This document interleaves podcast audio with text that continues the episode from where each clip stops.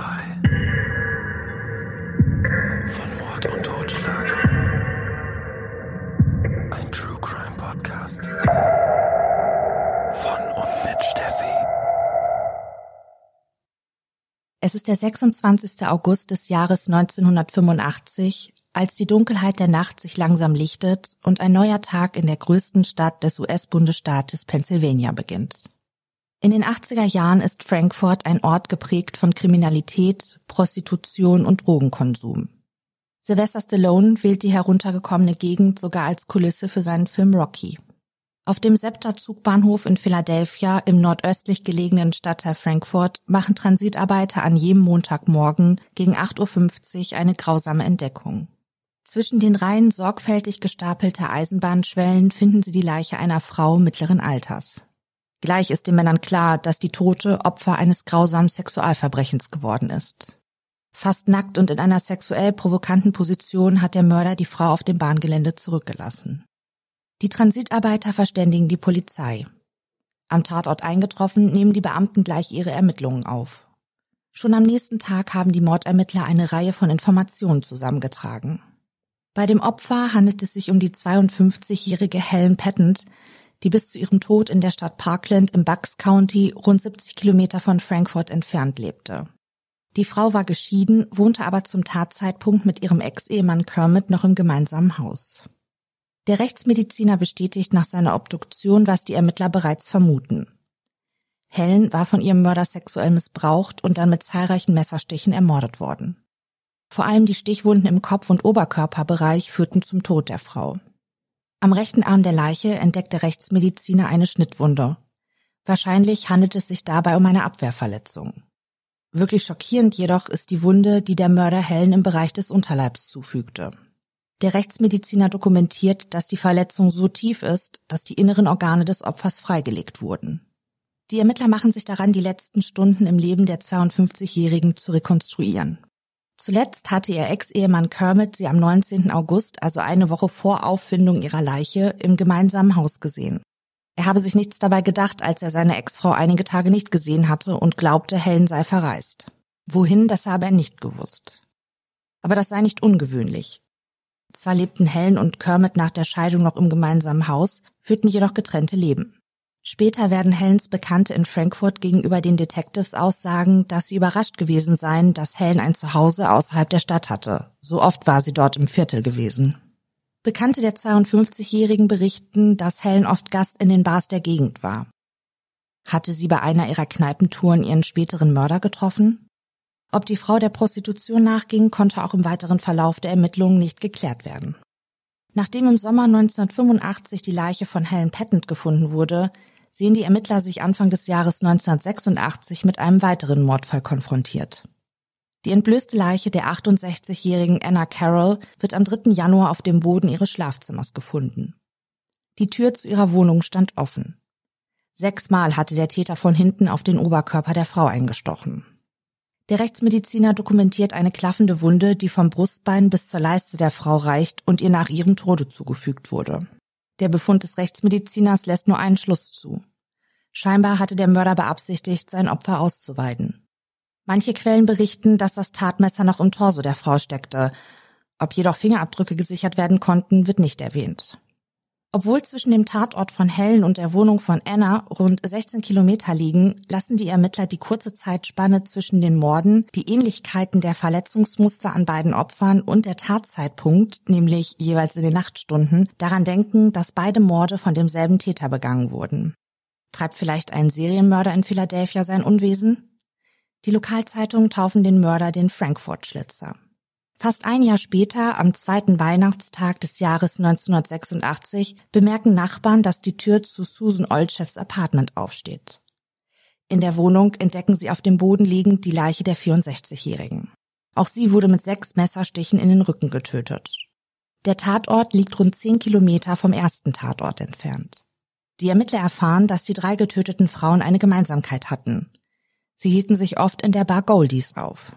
Ein großes Problem für die Detectives bei ihren Ermittlungen ist die Tatsache, dass es viele Menschen wegen des regen Nachtlebens nach Frankfurt zieht. In der Anonymität der Masse konnte ein Mörder nach seiner Tat schnell unentdeckt untertauchen. Ein weiteres Hindernis war allerdings auch, dass die Polizei zum Zeitpunkt der Ermordung von Susan Olchev zwar die Möglichkeit in Betracht zog, dass sie es mit einem Serienmörder zu tun hatten, doch sie ermittelten nicht in diese Richtung. Hauptgrund dafür soll gewesen sein, dass die Tatorte in verschiedenen Stadtteilen von Frankfurt lagen. Drei Morde sind innerhalb kürzester Zeit geschehen, doch die Detectives tappen weiterhin im Dunkeln. Rund zwei Wochen nach dem Mord an Susan Olchev schlägt der Frankfurt Schlitzer erneut zu.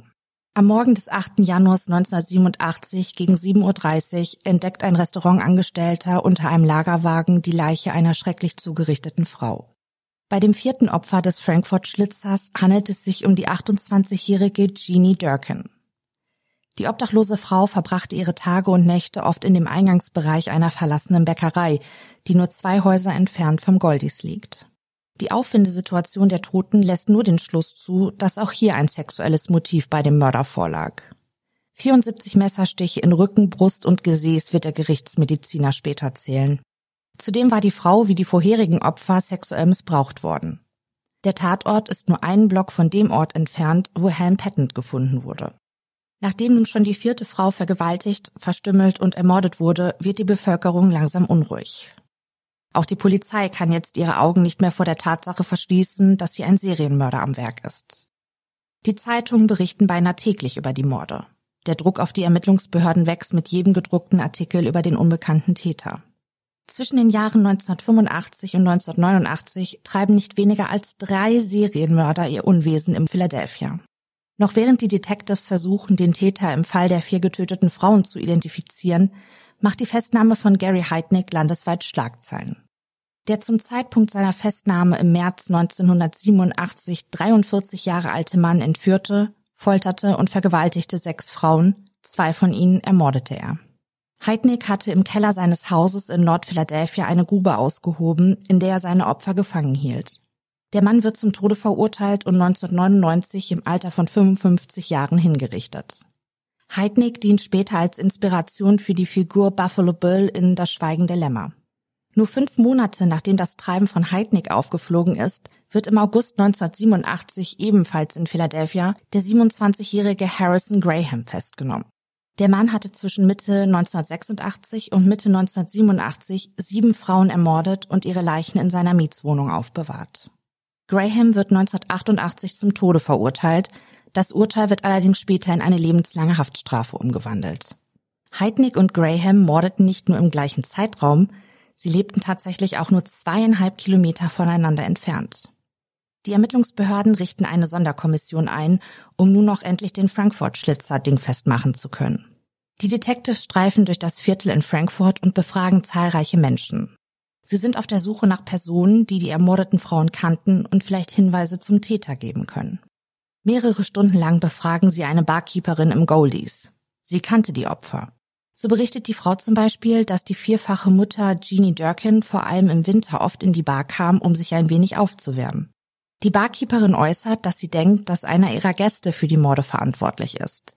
Sie hat sogar einen konkreten Verdacht, doch es war halt eben nur so ein Gefühl, nichts Handfestes, das die Ermittler weiterbringen könnte. Die Detectives sprechen mit vielen Gästen der Bar, jedoch ohne nennenswerte Informationen aus den Unterhaltungen ziehen zu können. Aber zumindest wissen sie jetzt, dass Susan Olchev drei Tage vor ihrer Ermordung noch im Goldies war und sich angeregt mit anderen Gästen unterhalten hatte. Die Kunden der Bar wissen auch zu berichten, dass Anna Carroll hingegen lieber für sich blieb und sich auch nie zu einem Drink einladen lassen wollte. Die Gäste, die Jeannie Durkin kannten, äußern, dass es für den Täter sicherlich nicht leicht gewesen war, die obdachlose Frau zu überwältigen. Sie erzählen den Detectives von einer Begebenheit, als einmal nicht weniger als sechs Polizisten versucht hatten, Durkin wegen irgendeinem Vergehen zu verhaften. Doch die junge Frau, durch das Straßenleben rau und abgehärtet, wehrte sich mit allen Kräften. Und zwar so sehr, dass die Polizisten schon bald ihr Vorhaben aufgaben und die Frau laufen ließen. Eine wichtige Information für die Mordermittler. Sie nehmen jetzt an, dass Durkin ihren Mörder gekannt haben muss und der Täter sie mit einer List und nicht mit körperlicher Stärke in eine Situation gebracht haben muss, in der sie nicht mehr in der Lage war, sich gegen ihren Angreifer zu wehren. Die letzten fünf Jahre in Genies Leben spielten sich zwischen psychiatrischen Einrichtungen und der Straße ab. Die junge Frau war nicht naiv und unabhängig gewesen, berichten die Menschen, die sie kannten. Das gleiche nehmen auch die Bekannten von Helen Patent an. Sie sind sicher, dass Helen niemals einfach so mit einem Fremden zu dem in der Nacht verlassenen Güterbahnhof gegangen wäre. Die Detectives lernen während ihrer Ermittlungen auch Michelle Martin kennen. Die Frau, die sich oft in den Bars von Frankfurt aufhält, hatte sich am Abend vor dem Mord an Durkin mit ihr wegen einer Decke gestritten. Doch mehr verband die beiden Frauen auch nicht miteinander. Schnell können die Ermittler Michelle als Täterin ausschließen. Die Detectives sind ratlos. Ihre Ermittlungen drohen in einer Sackgasse zu enden. Am 20. Januar 1987 versammeln sich am Abend rund 50 Menschen aus der Nachbarschaft. Sie zünden Kerzen an und beten für die Opfer. Viele von ihnen weinen um Jeannie Durkin, die ein fester Teil ihrer Gemeinschaft gewesen war. Aus den Ermittlungsakten geht hervor, dass die Polizei noch bis zum Januar 1988 trotz ähnlicher Umstände bei den Morden an den vier Frauen davon ausging, dass die Taten nicht miteinander in Verbindung standen. Aber zum Ende des Jahres sind die Ermittler gezwungen, ihre Position zu überdenken. Am 11. November wird die 66-jährige Margaret Faun im Foyer eines Wohnhauses gefunden nur drei Blocks von dem Ort entfernt, wo Jeannie Durkin ermordet wurde. Der Täter hatte die Frau mit 29 Messerstichen getötet. Auch Margaret war oft in den Bars von Frankfurt unterwegs gewesen. Eine Barkeeperin teilt den Ermittler mit, dass sie die 66-Jährige am Abend vor ihrem Tod in Begleitung eines Mannes mit rundem Gesicht und heller Hautfarbe gesehen habe. Auffällig sei gewesen, dass der Unbekannte eine markante Brille trug und einen hinkenden Gang hatte. Margaret hatte mit ihrem Begleiter einige Drinks zusammengetrunken. Die Angabe der Barkeeperin sind so präzise, dass ein Phantombild des Unbekannten angefertigt werden kann. Die Ermittler lassen das Bild auf Flyer drucken und verteilen die Flugblätter überall in der Stadt. Doch es meldet sich kein Zeuge, der den gesuchten Mann identifizieren kann. Nur zwei Monate später, am 19. Januar 1989, wird die 30-jährige Theresa Scottini leblos auf dem Küchenboden ihrer kleinen Mietswohnung gefunden. Der Mörder hatte 25 Mal mit einem Messer auf die Frau eingestochen und ihr so schwere Verletzungen in Gesicht, an Armen und Brust zugefügt. Der Tatort liegt in unmittelbarer Nähe zum letzten Tatort. Wie auch bei den anderen getöteten Opfern hatte der Mörder die junge Frau unter anderem mit einem langen Stück Holz sexuell missbraucht. Das blutbefleckte Stück Holz hatte der Täter am Waschbecken angelehnt zurückgelassen. Die Ermittler entdecken auch einen blutigen Fußabdruck des Mörders auf dem Boden der Wohnung. Der ganze Zustand der Wohnung lässt darauf schließen, dass hier ein erbitterter Kampf zwischen Täter und Opfer stattgefunden hatte. Eine Nachbarin von Theresa berichtet den Detectives, dass sie am Abend zuvor laute Geräusche aus der Wohnung der jungen Frau gehört hatte, gefolgt von einem Knall, so als wäre ein schwerer Gegenstand auf den Boden gefallen. Die Ermittler erfahren, dass Theresa viele Kontakte hatte und, wie die anderen Opfer auch, oft in den Bars in Frankfurt unterwegs war, häufig in männlicher Begleitung. Letztmalig wurde sie gegen 18 Uhr am Abend vor ihrer Ermordung gesehen. Bei ihr war ein Mann mittleren Alters mit heller Hautfarbe gewesen. Nur kurz nach der letzten Sichtung von Theresa hatte ihre Nachbarin das Gerangel in der Wohnung der 30-Jährigen gehört. Polizisten durchsuchen Abwasserkanäle und Mülleimer in der Gegend von der Wohnung der getöteten Frau in der Hoffnung, die Tatwaffe zu finden. Doch ihre Suche bleibt erfolglos. Nachdem die Leiche des mittlerweile sechsten Opfers gefunden wurde äußern sich die Ermittler erstmals öffentlich, dass auch sie nun die Möglichkeit in Betracht ziehen, dass in Frankfurt ein Serienmörder am Werk ist. Die Fakten für die Annahme liegen auf der Hand. Alle Opfer waren Frauen mit heller Hautfarbe gewesen. Zwar war ihr Alter mit einer Spanne von 28 bis 68 Jahren breit gefächert, doch alle hielten sich in der gleichen Gegend auf und wurden von dem Mörder brutal niedergestochen und sexuell missbraucht. Zudem hatte der Täter bei allen Morden nur wenige Beweise und Spuren und keine Zeugen hinterlassen. In den Büroräumen der Ermittler stapeln sich kistenweise Abschriften der Befragungen, die sie mit Angestellten und Gästen der Bars in der Gegend geführt hatten. Doch eine heiße Spur war nicht dabei gewesen. Angesichts der Möglichkeit, dass sie es mit einem aktiven Serienmörder zu tun haben könnten, beschließen die Ermittler alle Akten von ermordeten Frauen dahingehend zu überprüfen, ob auch sie dem Frankfurt-Schlitzer zum Opfer gefallen sein könnten. Tatsächlich entdecken sie einen Fall aus dem Jahre 1987, der eventuell mit den anderen sechs Morden in Verbindung stehen könnte. Am Morgen des 29. Januars war die 29-jährige Catherine Jones getötet auf einem Bürgersteig im Stadtteil Northern Liberty gefunden worden. Die Frau arbeitete als Kellnerin und war ebenfalls Stammgast in den Bars in Frankfurt gewesen. Doch anders als bei den anderen Opfern war sie nicht erstochen, sondern zu Tode geprügelt worden. Ihr persönlicher Hintergrund und die Umstände, wie sie zu Tode kam, gibt zwar Hinweise darauf, dass ihre Tötung nichts mit der Mordserie zu tun hat, doch die Ermittler können ihren Fall auch nicht sicher aus der Serie ausschließen. In späteren Berichten und Auflistungen der Opfer des Frankfurt-Schlitzers wird sie trotzdem oft nicht mitgenannt. Nicht nur die Bevölkerung, auch die Hinterbliebenen der ermordeten Frauen weisen immer wieder darauf hin, dass der Mörder endlich gefasst werden muss, bevor er Gelegenheit hat, sich ein weiteres Opfer zu suchen. Im Frühjahr 1990 bestätigen sich die Befürchtungen. Am 29. April gegen 2 Uhr am Morgen entdeckt ein Streifenpolizist in einer Gasse in Frankfurt die Leiche der 46-jährigen Carol Dowd. 36 Mal hatte der Mörder auf Gesicht, Hals, Brust und Rücken der Frau eingestochen, bevor er ihr einen schweren Bauchschnitt zufügte, wodurch die Eingeweide der Toten nach außen traten. Die linke Brustwarze der Frau hatte der Mörder entfernt. Abwehrverletzungen an ihren Händen zeugen davon, dass die 46-Jährige verzweifelt versucht hatte, sich gegen ihren Angreifer zu wehren. Die Kleidung des Opfers wird in der Nähe ihrer Leiche gefunden.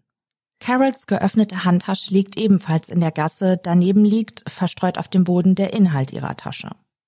Doch es fehlt scheinbar nichts, sodass die Detectives einen Raubmord schnell für unwahrscheinlich halten. Den Todeszeitpunkt von Carol können die Ermittler auf kurz nach Mitternacht bis etwa 1.40 Uhr am Morgen eingrenzen, weil der Streifenpolizist, der die Tote fand, am Abend zuvor die Gegend wegen eines Einbruches in der Nähe überprüft hatte. Carol war nur unweit ihrer Wohnung ermordet worden. Eine Zeugin berichtet den Ermittlern, dass sie die 46-Jährige nur wenige Stunden vor ihrem Tod in Begleitung eines älteren Mannes mit heller Hautfarbe gesehen habe. Einer der Brüder der Ermordeten erzählt einigen Journalisten später, dass Carols Leben bis zum Ende der 60er Jahre ereignislos gewesen sei.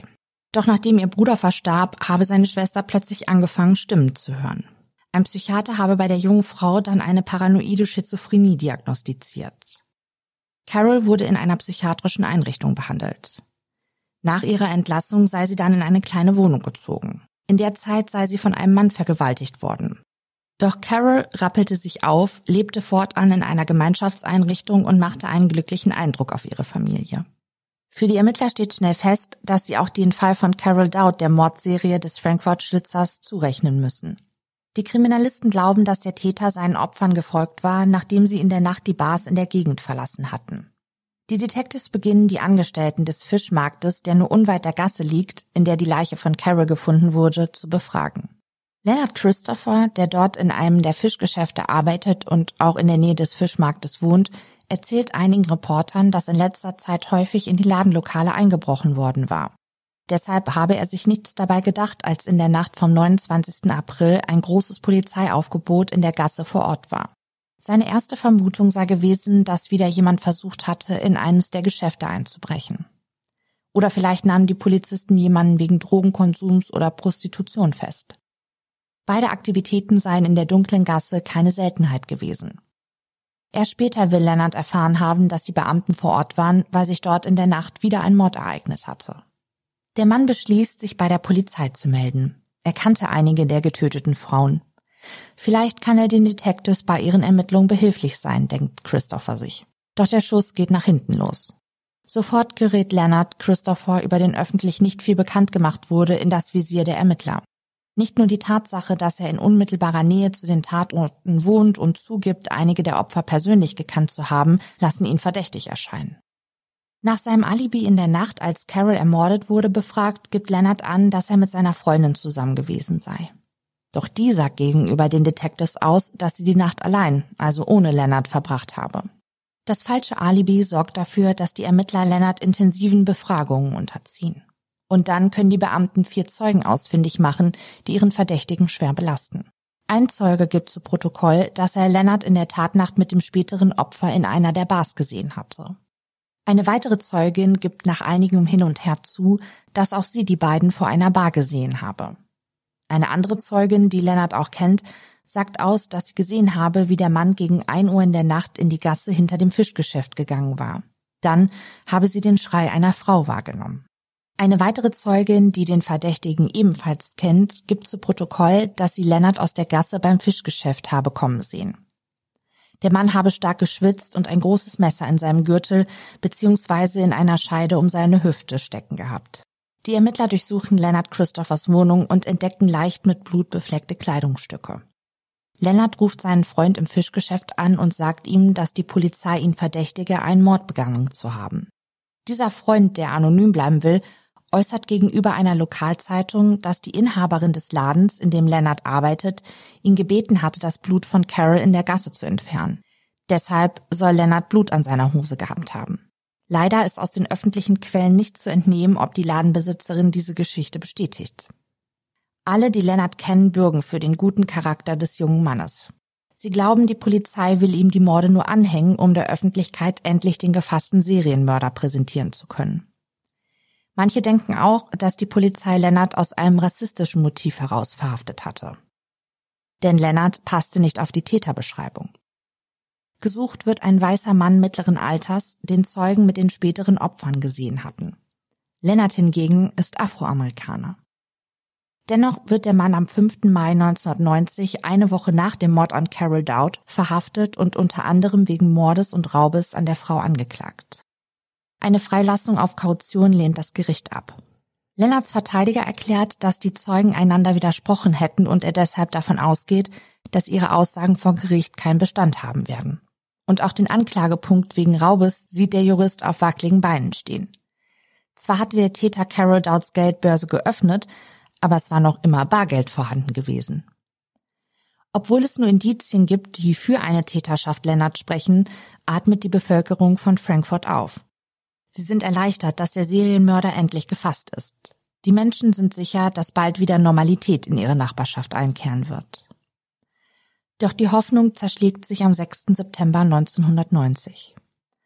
Obwohl Leonard Christopher in Haft sitzt, wird eine weitere Frau ermordet aufgefunden. Bei der Getöteten handelt es sich um die 30-jährige Michelle Martin, jene Frau, die sich damals mit Jeannie Durkin um die Decke gestritten hatte. Die Frau lebte in einer zweckmäßig eingerichteten kleinen Wohnung in Frankfurt. Dort wird an jenem Samstag ihr lebloser Körper auf dem Boden liegend entdeckt. Den Polizisten am Tatort drängt sich der Verdacht auf, dass auch Michelle dem Frankfurt-Schlitzer zum Opfer gefallen sein könnte. 23 Mal hatte der Mörder der Frau in Brust und Bauch gestochen. Wie in den anderen Fällen, bei denen die Frauen in ihrer Wohnung ermordet wurden, gibt es auch hier keinen Hinweis darauf, dass der Täter sich gewaltsam Zutritt verschafft hatte. Und auch von der Tatwaffe fehlt jede Spur. Der Tatort ist nur drei Blocks von dem entfernt, wo damals Carol Dowd getötet wurde und in derselben Straße, in der auch Theresia Scottini 1989 ermordet wurde. Michels Bekannte beschreiben die Frau als eine trinkfeste, paranoide Einzelgängerin. Ihre Nachbarn nannten sie nur die verrückte Michelle. Oft habe sie sich in ihrer Wohnung verbarrikadiert und Gegenstände aus dem Fenster heraus auf die Straße geschmissen. Die 30-Jährige sei nicht sehr freundlich gewesen und ihre körperliche Hygiene habe zu wünschen übrig gelassen. Außerdem sei sie schwer alkoholabhängig gewesen. Die Ermittler erfahren, dass Michelle häufig Gast in denselben Bars wie die anderen Mordopfer gewesen war. Es meldet sich ein Zeuge bei der Polizei und berichtet, dass er Michelle anderthalb Tage vor ihrer Ermordung gesehen hatte, wie sie mit einem hellhäutigen Mann eine Bar verlassen habe. Allerdings war Michelle häufiger in Gesellschaft von Männern gesehen worden, so dass die Ermittler nicht wissen, wie sie die Beobachtung des Zeugen bewerten sollen. Der Mord an Michelle Martin verbreitet sich wie ein Lauffeuer in Frankfurt. Erste Stimmen werden laut, dass die Ermittler mit Leonard Christopher den falschen Mann festgenommen haben. Scheinbar war der wahre Serienmörder noch auf freiem Fuß und tötete ungestört weiter. Der 27. Oktober 1990 ist ein kalter Tag. Den ganzen Tag über regnet es und ein eisiger Wind bläst durch die Straßen. Doch das kann die Bürger von Philadelphia nicht davon abhalten, eine Mahnwache abzuhalten. Sie marschieren durch die Straßen und folgen den Wegen, die wahrscheinlich auch der Mörder mit seinen Opfern gegangen war. Sie zünden Kerzen an, singen, lesen aus der Bibel, beten, beklagen die Gewalt in ihrer Nachbarschaft und gedenken der neuen ermordeten Frauen. Auch bei den Detectives regen sich jetzt erste Zweifel, ob Leonard wirklich der Frankfurt-Schlitzer ist. Anders scheint es nicht erklärbar, warum Mordermittler in Zivil auf den Straßen patrouillieren und Frauen beobachten, die in Bars ein- und ausgehen und die ihrer Ansicht nach potenziell in das Beuteschema des Serienmörders passen. Doch eigentlich arbeiten sie im Blindflug, da der Frankfurt-Schlitzer keinen klaren Opfertyp hat. Während sie die Bars und ihre Gäste im Blick behalten, hoffen sie, auf einen Mann aufmerksam zu werden, der sich verdächtig benimmt. Mehr als 50 Männer geraten in ihr Visier, zwei Verdächtige observieren sie. doch sie können ihren Verdacht nicht erhärten. Die Ermittler sind der Verzweiflung nah. Wie kann es sein, dass niemand nach den Morden einen Mann mit blutiger Kleidung auf der Straße gesehen hatte? Die Detectives hatten zahlreiche Hinweise aus der Bevölkerung erhalten, aber keine hatte ihre Ermittlungen vorangetrieben. Ihr stärkster Hinweis ist ein Hersteller, der den gefundenen Schuhsohlenabdruck an einem der Tatorte einem seiner produzierten Schuhe zuordnen kann. Doch auch das ist nur ein Indiz, das sie dem Täter nicht näher bringt. Auch ist den öffentlichen Quellen nicht zu entnehmen, ob Leonard im Besitz solcher Schuhe gewesen war. Einige Bewohner fordern die Freilassung von Leonard Christopher. Und obwohl sich scheinbar selbst die Ermittler nicht mehr sicher sind, beginnt im November 1990 der Prozess gegen den Mann wegen des Mordes an Carol Dowd. Am 11. Dezember 1990 halten Verteidiger und Staatsanwaltschaft ihre Schlussplädoyers. Der Verteidiger macht nochmals deutlich, dass der beschriebene Charakter von Lennart dagegen spreche, dass er solch einen brutalen Mord begangen haben könnte. Zudem gebe es kein Motiv, keine Tatwaffe und keine handfesten Beweise gegen ihn. Und der Angeklagte entspricht auch absolut nicht der Beschreibung der Zeugen, die einige der Opfer kurz vor ihrem Tod in Begleitung eines Mannes mit heller Hautfarbe gesehen hatten. Mit den anderen sieben bzw. acht Morden kann Lennart überhaupt nicht in Verbindung gebracht werden. Auch wenn die Morde in dem Verfahren nicht angeklagt sind, scheint die Tötung von Carol Dowd eindeutig einer Mordserie zugehörig. Und nicht zu vergessen sei, dass die Ermittler unter erheblichem Druck standen, der Öffentlichkeit endlich den Serienmörder zu präsentieren. Das Szenario, das die Staatsanwaltschaft konstruiert habe, mache einfach keinen Sinn, schließt Lennarts Verteidiger seine Ausführungen. Die Staatsanwaltschaft hingegen ist von der Schuld des Angeklagten überzeugt. Sie verweist auf die Aussage von Christophers Chefin, die berichtete, dass der Angeklagte bei der Öffnung des Ladens am Morgen nach dem Mord an Dowd erzählt hatte, dass eine weiße Frau von etwa 45 Jahren in der Gasse hinter dem Geschäft ermordet worden war. Doch diese Details hatte die Polizei der Öffentlichkeit zu diesem Zeitpunkt noch gar nicht zugänglich gemacht. Wenige Tage nach dem Mord an Carol Dowd habe Leonard gegenüber seiner Chefin die Bemerkung fallen lassen, dass er die Frau vielleicht getötet habe. Allerdings widerrief er die Behauptung gleich wieder. Dennoch blieb seiner Chefin die Aussage im Gedächtnis. Vor allem, weil er sich sehr für den Mordfall interessierte. Als er den möglichen Ablauf des Mordes beschrieb, habe er wild mit den Händen gestikuliert und so getan, als würde er eine imaginäre Leiche ausweiden. Dann wiederum soll er seiner Chefin fünf Tage nach der Ermordung von Dowd gesagt haben, dass er nicht gut habe schlafen können, weil er Zeuge des Mordes in der Gasse geworden war. Gegen ein Uhr in der Nacht habe er einen weißen Mann auf der Straße beobachtet. Allerdings gibt es keine weiteren Zeugen, die den Unbekannten ebenfalls gesehen haben. Auf jeden Fall soll er seiner Chefin ganz besorgt erzählt haben, dass der Mörder hinter ihm her sei und versuche, auch ihn zu töten, weil der Frankfurt-Schlitzer wisse, dass Leonard ihn bei dem Mord an Carol Dowd beobachtet hatte. Er erzählt seiner Vorgesetzten auch von seiner Angst, dass der Mörder in seine Wohnung gelangen und sich in seinem Kleiderschrank verstecken könnte. Einen Tag nach der Unterredung mit seiner Chefin wurde Lennart dann festgenommen. Als Beweismittel führt die Staatsanwaltschaft einen winzigen Blutfleck auf Christophers Hose an, der von den Experten dort gefunden wurde. Aber die DNA-Analyse wurde damals noch von vielen Gerichten nicht zugelassen. Auch war das Verfahren noch nicht für solch winzige Mengen an biologischen Beweisen anwendbar und zudem auch noch ausgesprochen teuer. Somit konnte nicht mit Sicherheit gesagt werden, dass es sich um das Blut von Dowd handelte. Außerdem hatte die Polizei in einer Einfahrt neben dem Gebäude, in dem sich Christophers Wohnung befand, ein blutbeflecktes Taschentuch gefunden. Im Labor konnte festgestellt werden, dass es sich um die Blutgruppe 0 handelte. Die gleiche Blutgruppe, die auch Carol Dowd hatte. Christopher sagte zwar, dass er in der Wohnung seiner Freundin an jenem Abend aus dem Fenster heraus einen gut gekleideten weißen Mann in den 40ern gesehen habe, der sich die Hände an etwas abwischte, das wie ein Taschentuch aussah. Das Problem war nur, dass Christopher nicht in der Wohnung seiner Freundin gewesen war. Nachdem die Schlussplädoyers gehalten sind, zieht sich die Jury zu ihrer insgesamt achtstündigen Beratung zurück. Am kommenden Tag, dem 12. Dezember 1990, verkünden sie, dass sie Leonard für schuldig befinden. Das Gericht verurteilt Leonard Christopher wegen des Mordes an Carol Dowd zu einer lebenslangen Haftstrafe und folgt damit nicht dem Antrag der Staatsanwaltschaft, die die Todesstrafe gefordert hatte. Christopher zeigte keine Gefühlsregung, schreibt eine Journalistin in einem Artikel. Nur sein Verteidiger habe ob des Urteils ungläubig mit dem Kopf geschüttelt. Abgesehen von den merkwürdigen Äußerungen gegenüber seiner Chefin hatte Christopher sich nichts zu Schulden kommen lassen, was ihn belasten würde, glaubt der Jurist. Er ist sicher, dass der wahre Mörder noch immer auf freiem Fuß ist. Hat er recht? Viele Menschen glauben noch heute, dass der Frankfurt-Schlitzer ungestraft mit seiner Mordserie, der acht oder neun Frauen zum Opfer gefallen sind, davongekommen ist. Auch wenn Lennart zum Zeitpunkt des letzten Mordes bereits in Haft war, kann nicht ausgeschlossen werden, dass ein Nachahmer am Werk war oder die Morde vielleicht doch gar nicht miteinander in Verbindung stehen. Gesetzt dem Fall, dass es sich doch um eine zusammenhängende Mordserie handelt und Leonard Christopher tatsächlich unschuldig verurteilt wurde, muss an dieser Stelle festgehalten werden, dass der Frankfurt-Schlitzer nach dem letzten Mord an Michelle Martin im Jahre 1990 nicht mehr in Erscheinung getreten ist. Dennoch bleiben erhebliche Zweifel bezüglich der Qualität der Beweise, die zur Verurteilung von Christopher geführt hatten. Und natürlich die Tatsache, dass Zeugen berichteten, die Opfer in Begleitung eines Mannes mit heller Hautfarbe gesehen zu haben und Lennart, wie schon erwähnt, Afroamerikaner war. Eine interessante Theorie besagt, dass Lennart der Mörder von Dowd war, dem Frankfurt-Schlitzer diese Tat jedoch unterjubeln wollte.